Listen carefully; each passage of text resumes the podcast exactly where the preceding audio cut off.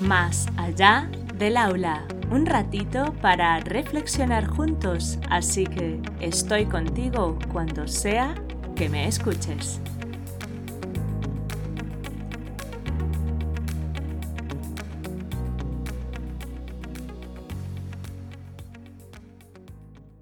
Hola, encantada de tenerte al otro lado.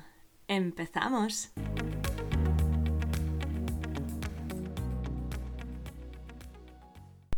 Dentro del aula. La primera vez que me puse de pie delante de un grupo de peques fue cuando con solo 17 años mi profesora de la materia prácticas profesionales me presentó ante el grupo de alumnos con el que estaría cada martes durante ese curso escolar. Recuerdo claramente mis nervios, pero también recuerdo esas treinta sonrisas plenas que me dieron la bienvenida y que en cada encuentro durante esos nueve meses me fueron convenciendo, sin proponérselo, de que mi lugar era dentro del aula. Los siguientes cuatro años de prácticas profesionales continuaron fortaleciendo mi convicción y ampliaron mi perspectiva del mundo de los peques de forma abismal porque mi interacción con los grupos de cada centro se basaba principalmente en la observación, lo cual me permitía ser parte de sus actividades casi como una más de la clase. Pude apreciar las diversas formas que encuentran los peques a nivel individual y grupal de resolver situaciones nuevas o cotidianas, valiéndose de una inventiva impresionante porque se les ocurrían opciones que yo no era capaz de ver como adulta, ya que mi visión se centraba en el resultado, no en el proceso. También descubrí que las actitudes y acciones de las tutoras de aula era fundamental, porque aunque había rutinas que había de que hacer de formas muy específicas, les dejaban momentos en los que tuvieran que decidir desde su perspectiva, propiciando así la inventiva que os decía y también la seguridad en sí mismos.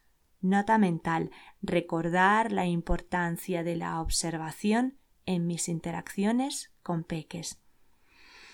Por supuesto, al acabar la carrera, gracias a la recomendación de la madre de una amiga de mi madre, que era profesora, llegó la posibilidad de tener a mi primer grupo de alumnos.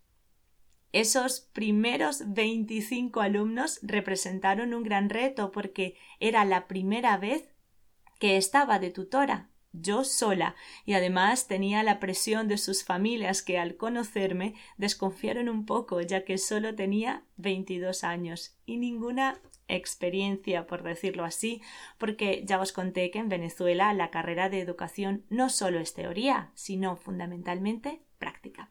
Afortunadamente estaba en un centro educativo que realizaba formaciones constantes, reuniones con todos los compañeros de los diferentes cursos para trabajar en la misma línea y así hacer el tránsito para los alumnos de un curso a otro de forma fluida, reuniones con supervisores de las diferentes materias para establecer recursos educativos que hicieran el desarrollo de las clases de forma que los alumnos fuesen partícipes de su aprendizaje y comunicación constante vía email o en reuniones presenciales con las familias para también hacerlas partícipes del aprendizaje de los peques, facilitándoles herramientas que fortalecieran las habilidades específicas de cada peque. Asimismo, tengo que destacar que de quienes más aprendí fue de mis dos compañeras de curso, puesto que además de tener una gran cantidad de recursos y conocimientos, sus pedagogías para transmitirlos me aportaron muchísimo. Sí, otra de las cosas que hacíamos era entrar de oyentes a las clases de los compañeros para ver diferentes formas de impartir los conocimientos. Obviamente todo ese contexto favorecedor me dio mucha confianza para estar en el aula y así cada día con mis alumnos fue una aventura llena de aprendizajes. Pude dedicarle a cada uno la atención que requerían y descubrir que sus conductas no solo dependen de mis herramientas para mantener su atención, puesto que a veces las cosas que les ocurren fuera del aula les influyen dentro de la misma. De allí la importancia de dedicarles tiempo para escucharles y mantener una comunicación activa con las familias. Al acabar ese curso escolar, las familias me dedicaron palabras y gestos preciosos de agradecimiento, me hicieron sentir inmensamente satisfecha de haber escogido quedarme en la carrera de educación. Y entonces me llamaron de otro centro educativo en el que había entregado mi currículum hacía unos tres años cuando aún estaba estudiando. En principio no quería cambiarme porque estaba muy bien. Sin embargo, en la entrevista recordé que cuando entregué el currículum tenía mucha ilusión por trabajar allí. Y me recorrió un escalofrío de los que dan cuando el corazón habla. Así que acepté el trabajo. En este nuevo centro educativo también contaba con formaciones constantes, reuniones con los compañeros y con las familias. Por supuesto, se sumaba el subidón con el que venía del otro centro, así que en cada clase puse en práctica todo lo aprendido.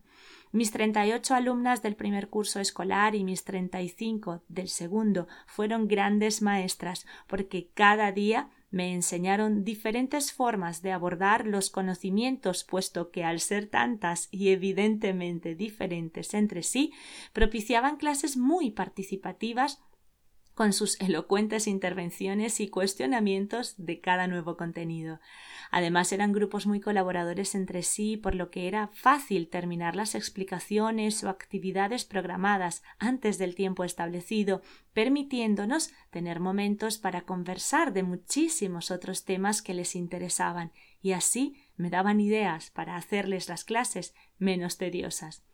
En marzo del 2007 dejando toda la programación de contenidos y actividades hecha para lo que restaba de curso, me despedí de mis compañeras, de mis peques y sus familias. Como has podido escuchar, mi experiencia en aula ha sido maravillosa y por eso en los primeros cuatro años en España me dediqué a realizar las gestiones necesarias para volver a estar dentro del aula. Sin embargo, el pensum de licenciada que estudié encajaba supuestamente más con la especialidad de pedagogía que con la especialidad de primaria. Entonces me dieron dos posibilidades cursar tres materias para obtener el título de magisterio o bien hacer la carrera de pedagogía durante cinco años a pesar de que más del 70% del pensum que cursé en Venezuela era como el de España. Por eso os dije el supuestamente, ya que como veis es una incongruencia en toda regla. Evidentemente opté por la opción más corta para no perderme entre estudios y volver lo antes posible a ejercer de maestra. El proceso burocrático tardó casi tres años, así que al obtener la homologación repartí mi currículum por todos los colegios de la localidad donde vivo y averigüé lo que tenía que hacer para opositar. Para resumir y no aburriros en este podcast, mi castillo de naipes fue derrumbado por la abrumadora realidad, es decir, en los centros privados los procesos de selección eran largos, pedían un curso de capacitación y las probabilidades de quedar en la plantilla eran pocas, y para opositar debía prepararme en una academia durante todo un año sabiendo que las probabilidades de entrar a un centro educativo público eran muy bajas. Sumado a eso estaba el tema económico, porque mi familia y yo solo teníamos cuatro años en España, aún quedaba mucho camino por hacer para cobrar un sueldo que me permitiera cubrir algo más que los básicos.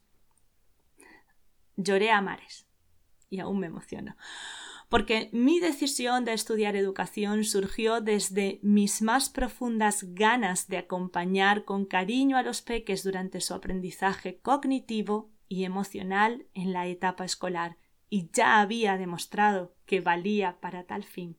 No podía entender toda esa burocracia y sobre todo el tiempo que debía invertir para demostrar mi valía, porque era un tiempo en el que perdería el contacto directo con los peques y eso para mí era inconcebible, ya que al interactuar con ellos es cuando se pulen todos los conocimientos y teorías. Fue entonces cuando decidí que debía buscar otro empleo, pero siguiendo la premisa que me dijo doña Pepita, os hablo de ella en una historia en el blog llamada Sensaciones.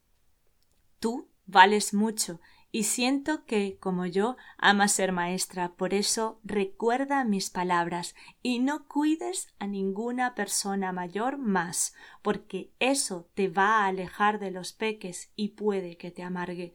Busca siempre trabajar con peques. Sabía que la búsqueda no era fácil porque con el título de educadora las opciones son las que os describí. Sin embargo, también sabía que mientras mantuviese el objetivo claro, trabajar con y para peques, algo encontraría. Como también me dijo mi abuela muchas veces, venga, estudia educación, anímate, que siempre, siempre tendrás niños. Y ha sido cierto. En el siguiente podcast os hablaré de esos otros contextos donde interactuamos con peques y en los que, por supuesto, el aprendizaje bidireccional está garantizado. Si te gustó este episodio y crees que puede aportar a otros, compártelo. Nos escuchamos la próxima vez, aquí, más allá del aula.